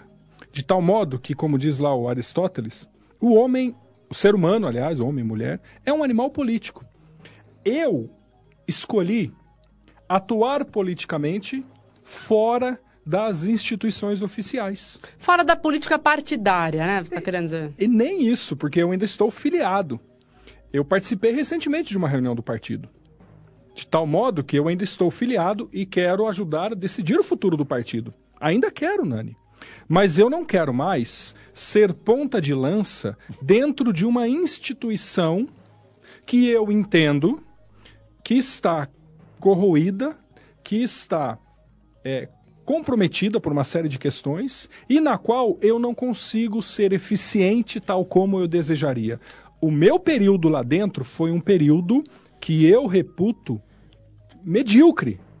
E por que, que eu vou voltar, sendo que o período que eu estive lá eu entendo que eu não produzi como deveria? Eu hoje sinto que eu sou mais útil à sociedade estando do lado de fora, tecendo análises políticas, por exemplo. O período que eu fiquei lá me permitiu ter um conhecimento daquela Dos meandros, né? do submundo, do esgoto, coisas que, por exemplo, o grande público não tem acesso. É. Às vezes as pessoas perguntam: olha, por que, que a decisão foi esta? Eu enxergo o bastidor da coisa, porque eu estive lá e sei como as tratativas acontecem. Isto me permite fazer análises políticas mais aprofundadas sobre acontecimentos que a grande maioria da população vê só na superficialidade. Portanto, eu quero hoje exercer este papel, o que é um papel político, de análise, de estudos, de, de, de, de busca de, de, de soluções e etc. Quero ajudar os governos, não tendo cargo, óbvio, não é? Mas, na medida em que, em que for possível, quero ajudar os vereadores, ajudar a Câmara, ajudar a cidade, enfim. Mas não como ponta de lança, não tendo mandato partidário, disputando eleições e etc. Este não é mais o meu interesse. Por enquanto, né? Não é mais o interesse. É. Eu posso dizer que por enquanto, eu devo Sim. viver até os 120 anos. até- Olha, e, e já que estamos é, falando em, em colaboração, em análise, etc., o que você agora, nos últimos minutos aí da, do Bastidores dessa terça-feira, de imediato, assim, o que vocês acham que é possível ser feito para evitar tantos transtornos à população, embora já há informação agora de que os ônibus não vão faltar a partir de amanhã, vamos ver se Amanhã a gente vai mesmo. conferir, né, Renata, É. essa situação, né? Mas assim, que como, como vocês veem, assim, de que forma eh, imediata pode ser resolvida essa questão do, do transporte coletivo?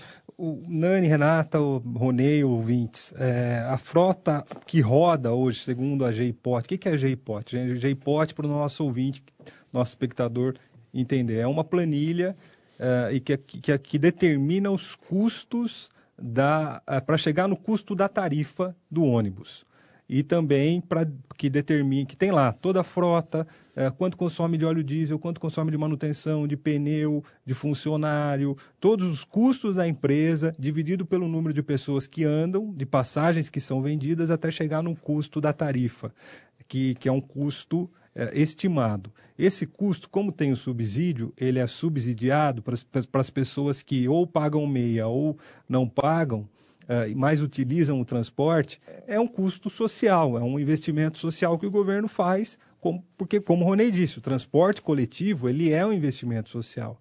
Eu também acredito, eu só vou discordar que, que, ele, vai, uh, que ele vai sucumbir. Eu acho que no, num país como, com as características do Brasil, e aí eu vou me usar do exemplo de um prefeito que foi é, exemplo, é caso uh, em, tudo que é dis discussão de, de, administração pública, que, que é o Penhalosa, que foi prefeito de Bogotá, numa época que Bogotá era a cidade mais violenta do mundo, era a cidade mais caótica do mundo, e o cara conseguiu fazer coisas brilhantes, muitas vezes sem investimento e, e, com muita vontade política, com muita atitude. E o Penhalosa cunhou uma frase, ou pelo menos atribuem a ele, né, de que país é, rico não é onde o pobre anda de carro, mas é onde o rico anda de ônibus, onde o rico anda de transporte coletivo. Eu ainda acho, até pelas características geográficas da cidade, uh, que o, a partir do momento que você tem um, um, um, sistema de transporte coletivo que permite que mais pessoas usam, hoje ele não é nada atrativo. Né? Ninguém quer andar no bate-lata, como o Ronei disse, ninguém quer pagar a tarifa que paga. É, não é justo, né? não é um custo-benefício eficiente, nem para o empresário é, que paga o vale transporte, nem para o trabalhador que paga a tarifa, nem para o estudante que usa, é, e, por, e por um sistema também que está mal distribuído, que precisa ser redesenhado. É, mas, falando do caso concreto, a gente teve o risco de perder quase metade da frota, o que ia causar um transtorno muito grande. Uh, liminarmente, né, temporariamente, esse acordo entre o banco e a, e a, e a empresa foi, parece que selado. É, e foi suspensa. É, não, na verdade, essa, a, a decisão, a, a, busca e apreensão suspensa, suspensa por 120 dias. Por 120 né? dias a empresa vai pagar. Uh, como eu tinha dito no comentário do Educador ao Meio-Dia da última quinta-feira, a prefeitura não pode tirar dinheiro do seu caixa para pagar a dívida da, de empresa particular. De empresa né? particular a não ser que com a justificativa do interesse público uh, e aí no estado de emergência para não colapsar o sistema, abram um estado de emergência e abram um crédito suplementar aprovado pelos vereadores, algo nesse sentido.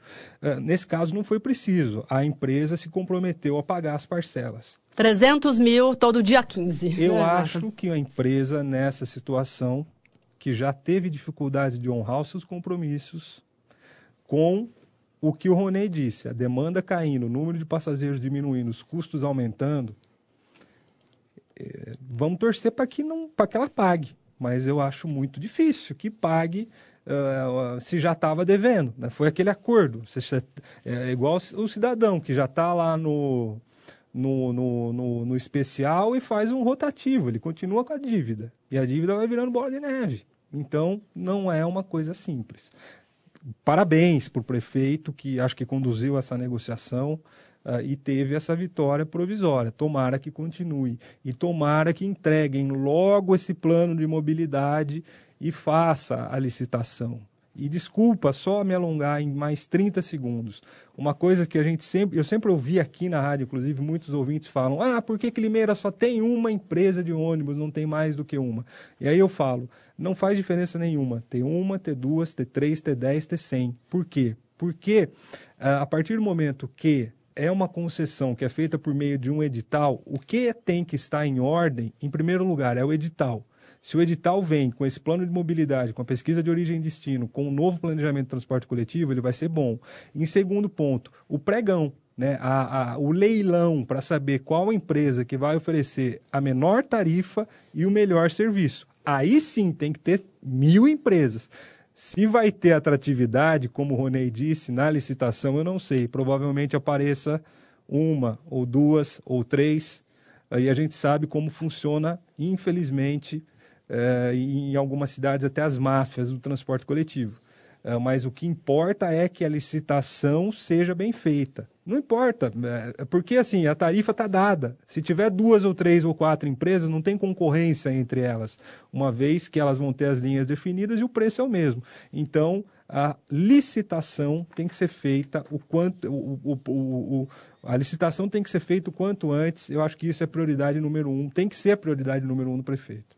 Muito bem, 9 horas e 18 minutos. Depois eu quero saber do Ronei qual seria um plano B para o prefeito Mário Botion caso não tivesse esse acordo de hoje e os ônibus uh, realmente, né, parte da frota paralisasse como paralisou hoje e se continuasse amanhã, né? Será que dá para alugar van, chamar taxista, chamar Uber? Depois a gente vai, vai falar sobre isso porque antes a gente fala de medical. Precisamos né? falar sobre a medical, exato. É, Renata, medical que ah, está com a gente, né? Já faz um bom tempo e a gente sempre reforça aqui que a Medical é um patrimônio de Limeira e a cada ano consegue recertificações que atestam a qualidade do trabalho, a segurança, porque lidar com saúde não é fácil, né, Renata? Então a gente tem que buscar ajuda justamente num local onde a gente se sente segura e sai curado, né? Sai curado. E, e Nani, tem uh, certificações e recertificações uh, de qualidade no serviço que oferece. Isso é importantíssimo, né? É, e depois a gente vai, nos próximos programas, mostrar aí uh, um projeto que é, está sendo feito pela Medical para as pessoas que querem parar de fumar. Né? Exatamente. Né? Tem, já estão abertas as, as inscrições. inscrições. É, a Nani já uh, colheu todas as informações com o doutor João Carlos de Almeida, que é pneumologista e também presidente é presidente da Medical. Da Medical. É, a Medical oferece aos seus clientes aí um curso para parar de fumar. Ele vai acontecer é, em agosto, se não me engano, mas as inscrições já estão abertas e tem muita gente já procurando, né? Muito bem, vamos saber um pouquinho mais sobre a Medical. O que é importante para você? Trabalhar, se divertir, descansar, sorrir, viajar. A gente também acha tudo isso o máximo. Mas você já parou para pensar que o importante mesmo é ter saúde? Sim, porque sem saúde, você não viaja, não sorri, não descansa, não se diverte e nem trabalha. Então, na hora de decidir o que é importante para você, pense na única coisa que é importante para todas as outras coisas. Medical, porque o importante é ter saúde. Muito obrigada, Medical, toda a equipe Medical, parabéns pelo trabalho que é realizado em Limeira. 9 horas e 20 minutos, quero registrar aqui a participação do Arthur Bueno Júnior, parabenizando o programa, dando um grande abraço e fala uma grande verdade também, que o grande problema é aquele que assume o comando de uma cidade, estado ou país e por questões de ego, né, essa pessoa não dá continuidade aos projetos que são necessários. Então, boa lembrança aqui do Arthur, o Jerônimo Vieira também participa, o Ed Edson Ferrari Júnior, o Sidney Rodrigues Rodrigues, a Sandra Marabé, que eu já citei, Marcelo Wenzel também, o Vitor Galo, a Nicinha Siqueira, a Simone Frasnelli sempre com a gente aqui no programa. Deixa eu ver.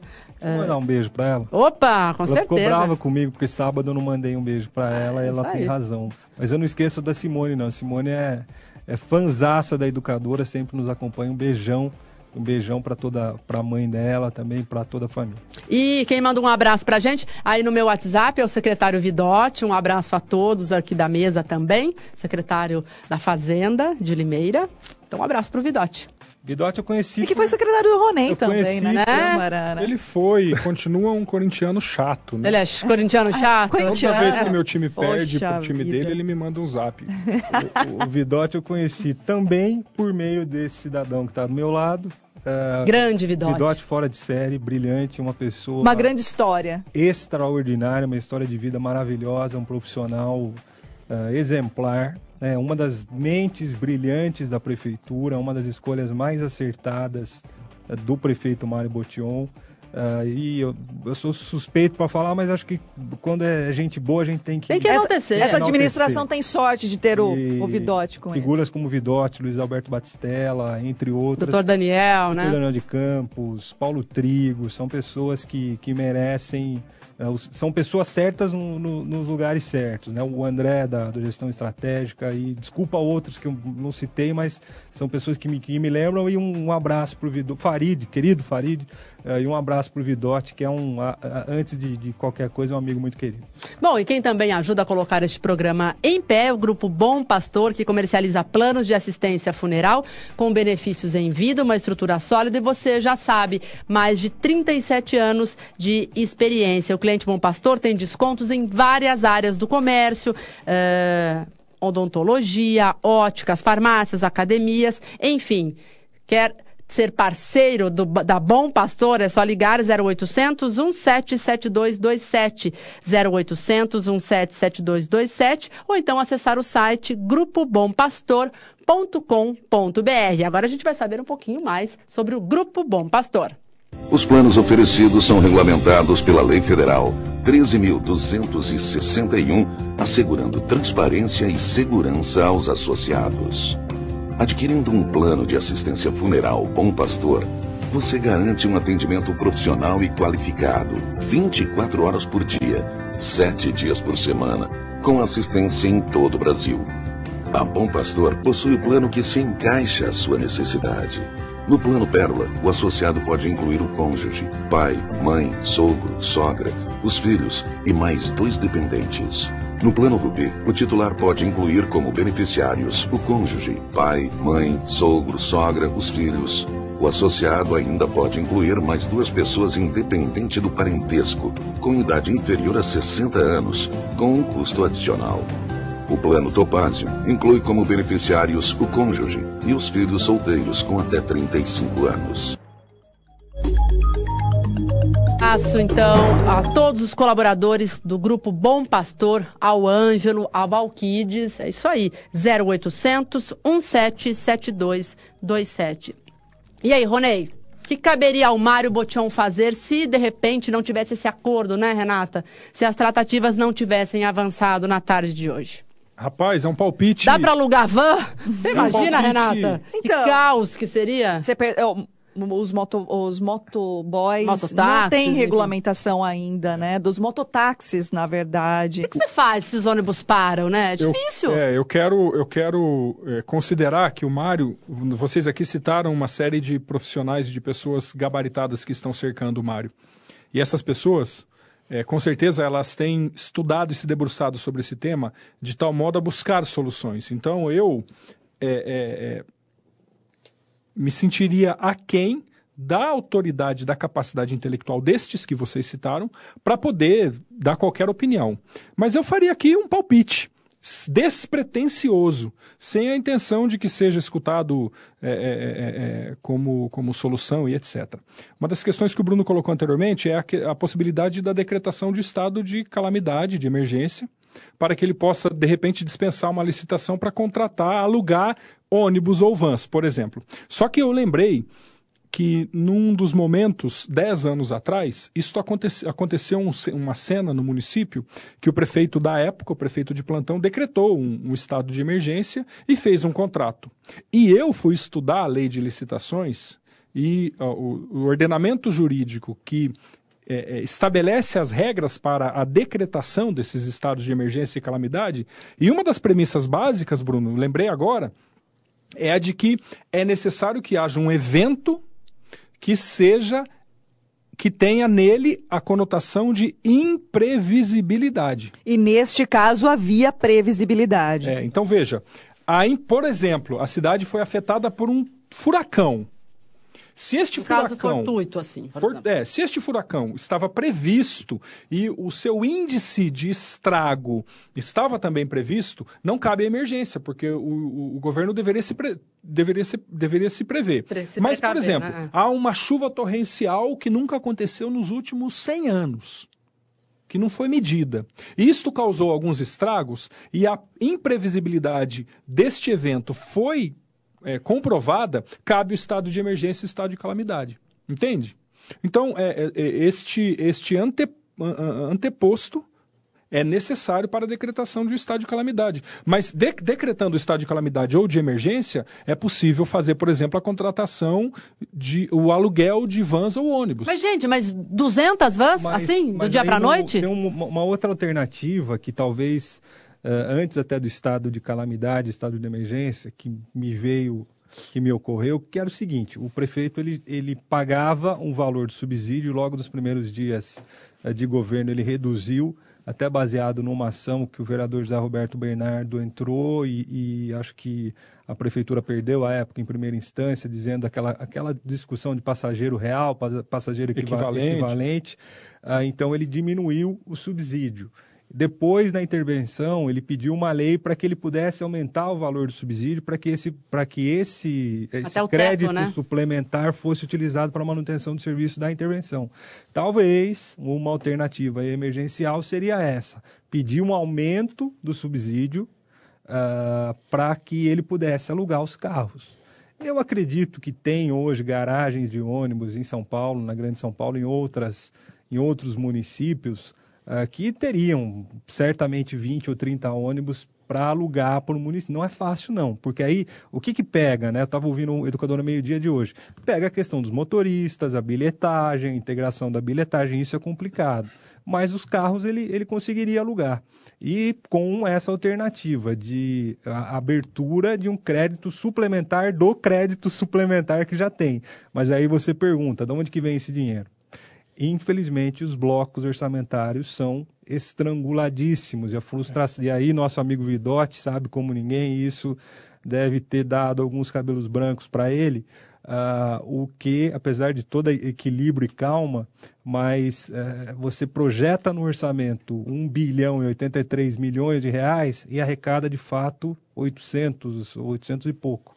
E aí você não tem muita margem dentro do orçamento público para você mexer. Então ele vai ter que tirar de algum lugar, vai ter que tirar de segurança, de saúde, de educação, de, de qualquer outro bloco para suplementar essa verba, caso, e vamos torcer, vamos rezar para que isso não ocorra uh, no município, que essa situação da própria aviação seja resolvida com esse acordo, que eles paguem a conta.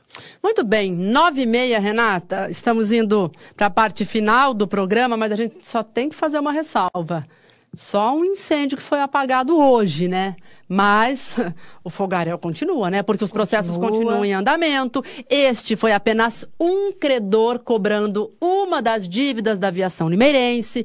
Então, quer dizer, é, é, não, é, a batata quente continua. É, a informação, você que está nos acompanhando, a informação é que Amanhã os ônibus circulam normalmente. Nós vamos acompanhar, acompanhar exatamente. Hoje faltou 30%, faltaram 30% da frota por conta da notificação judicial, recolha dos veículos até a garagem. Essa é a informação da prefeitura. Enquanto isso, Nani, segue a intervenção, segue o plano de mobilidade, que deve embasar aí a nova licitação. Eu acredito que até lá vai ser apagar incêndio toda vez que um problema como esse acontecer. Ronei, suas palavras finais para a gente ir embora e já agradecendo a sua presença no Bastidores. Aí eu vou fazer um pedido para o prefeito. Faça, Faça, ao vivo. Inclua, senhor prefeito, no plano de mobilidade urbana, um plano para, em 10 anos, implantar em Limeiro passe livre. Transporte público é direito social, tal como coleta de lixo, tal como água, esgoto, tal como saúde e educação, o transporte coletivo já foi incluído como emenda constitucional na Constituição pela deputada Luísa Erundina, através de uma PEC, como direito social, tal como educação, saúde, bababá. Quem que vai financiar o transporte público? gratuito? Nós, povo de Limeira. Existem vários mecanismos de financiamento, mas é importante a população saber dessa conta, gente. Quem vai comprar passe de ônibus hoje, quem vai andar de ônibus, compra 50 passes a R$ 3,50. Fazendo a conta, isso dá 175 reais por pessoa por mês. Todo mundo que usa o transporte público de Limeira hoje paga algo em torno de 170 a 175 reais por mês para usar ônibus, só ela.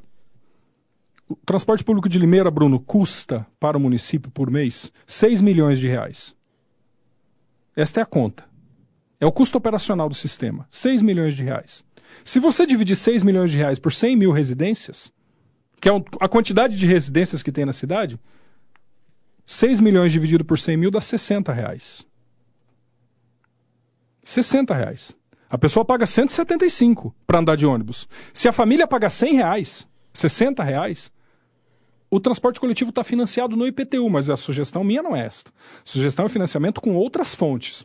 Por exemplo, sobre taxa nos estacionamentos no centro da cidade e outros tantos estacionamentos, para desestimular o uso de veículos no centro da cidade.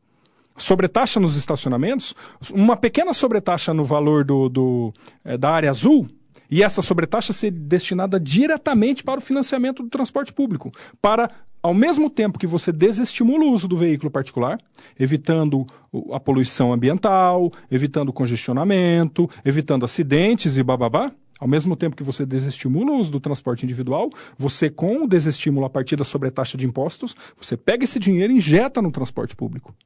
De tal modo temos diversas fontes de financiamento para que o transporte público seja gratuito, para que as pessoas possam usar o transporte público tal como usam a educação e a saúde. Esta é a necessidade. E o meu apelo para o prefeito municipal, nesse plano de mobilidade urbana, é para que ele não faça isso agora, mas defina uma estratégia ao longo de 10 anos, para que ao final o transporte público seja gratuito. Será que isso é possível? bem. Consegue visualizar Possível, esse é, cenário, porque, né? você ouvindo O debate Ronei, sempre vai, é isso aí. ouvindo o É Ronei isso. me parece algo, né? Super plausível, né? Plausível, exato, e que deve ser pelo menos eh, debatido e considerado, né, Bruno? Sem dúvida nenhuma, eu, eu, acredito também no, ainda mais no, na cidade que a gente vive, nas, na, nas necessidades sociais que a população tem no transporte público como uma política pública, uma política pública social. Essa ideia que o Ronei citou, né, uma das pessoas que, inclusive, ah, criou um mecanismo de financiamento que usava o IPTU ah, regress- eh, progressivo, né, de quem pagava mais IPTU, ah, parte desse IPTU iria para o financiamento do transporte coletivo para as pessoas que não tinham condições. Era um, um- um ex-secretário né, do governo da Irundina, o Paulo Sandrone, com- eu tive aula com ele na graduação e ele citava sempre esse exemplo de financiamento de, de transporte coletivo, de transporte público, que eu também acredito que é alternativa. Volto mais uma vez para fase do para a frase do Penhalosa que ci- é, país cidade rica não é onde o pobre anda de carro, é onde o rico anda de transporte coletivo e vou mais. Eu acho que a cidade é rica, a cidade próspera, a cidade desenvolvida, muitos conceitos estão aqui nesse livro, que é de um dinamarquês chamado Jan Gell, Cidades para as Pessoas, que eu trouxe aqui. Pro, eu, antes de vir para o programa, eu fiz uma, uma releitura em alguma biografia e me lembrei desse livro eh, que eu, que eu gosto muito. E, e como gosto muito do Ronei, falei, preciso presenteá-lo, se é que ele já que não legal! tem. Trouxe aqui para ele. eh, com, com todo carinho, ah, conceitos que acho que a política do futuro precisa, né? que os governantes Ganhar precisam. livros hoje em dia, né? E, É. e entrego aqui, vou fazer um- uma, uma dedicatória. O Ronei fez o apelo para o prefeito, vou fazer para o deputado federal Miguel Lombardi. Só o prefeito não resolve. Se não tiver desoneração do diesel, se não tiver desoneração ah, do financiamento de veículos, se não tiver desoneração da indústria de, de ônibus, né, de carrocerias e, de, e do- dos carros, dos motores, o prefeito não vai fazer milagre. né? Se não tiver a revisão do pacto federativo, o prefeito não vai fazer milagre. Se essa lei constitucional ah, que coloca o transporte coletivo como política pública e não tiver, eh, assim como a tabela do SUS está desatualizada, não tiver atualização, se não tiver recurso do governo federal para que o governo ajude, o governo municipal ajude a subsidiar o sistema, a saída talvez não exista. Então, deputado Miguel, nosso companheiro também de Câmara Municipal, nos ajude. Ouça o apelo eh, do prefeito. Acho que é um apelo do prefeito Mário, foi apelo do prefeito Paulo, deve ser um apelo da Frente Nacional de Prefeitos, para que Brasília também ajude a melhorar essa bandeira que é de infraestrutura, é de desenvolvimento e é, antes de tudo, também uma questão social. Muito obrigado a todos pela audiência. Obrigada, Bruno. Foi muito bom, viu? Muito bom Obrigada, esse debate. viu, Bruno? Obrigada, Ronei. Fiquei muito feliz. A gente espera, né? Amanhã, vocês aqui. como a Renata citou, estaremos acompanhando o transporte público, mas com certeza a gente torce, né? Para que os usuários peguem seu ônibus, consigam trabalhar, enfim, consigam ir para onde querem ir sem estresse, porque chega de problema, Ai, né, não é Renata? fácil, né? O dia a dia já não é fácil e quando você se depara com um problema assim inesperado de Serviço essencial não pode parar, né, É gente? difícil. Muito bem, sempre lembrando que o programa Bastidores continua na página da Educadora, na página do Bastidores no Facebook, também no YouTube, no educadora.tv. Dá para assistir mais tarde, né, Bruno? Opa! Sim. O programa amanhã vai estar também no Spotify. Ah, é verdade, Ah, que legal. Bruno. Explica aí, explica. Spotify é uma grande plataforma de músicas e de podcasts, que são programas que você pode baixar para ouvir quando, onde quiser. Muita gente já ouve nos carros, em casa. Ah, perdi o Bastidores, quero ouvir de novo. Tá lá no, no, no Spotify, programa Bastidores. Programa do Alkermes semana passada já tá Que, lá. aliás, bombou, hein? Foi um sucesso programa, a participação hein? do Padre Então, Alquer. e esse programa vai amanhã para o Spotify e já tá no YouTube, educadora.tv, no Facebook eh, e amanhã no Spotify também. Legal, Bruno. Muito obrigada, Bruno, Ronê. E você, claro, que fica do outro lado, né? Muito boa noite e até amanhã, Renata. Até daqui a pouquinho. Até amanhã, Nani. Até daqui a pouco a gente conversa. É a gente vai aí. fazer a nossa análise. Nossa análise. Grande abraço, gente. Tchau.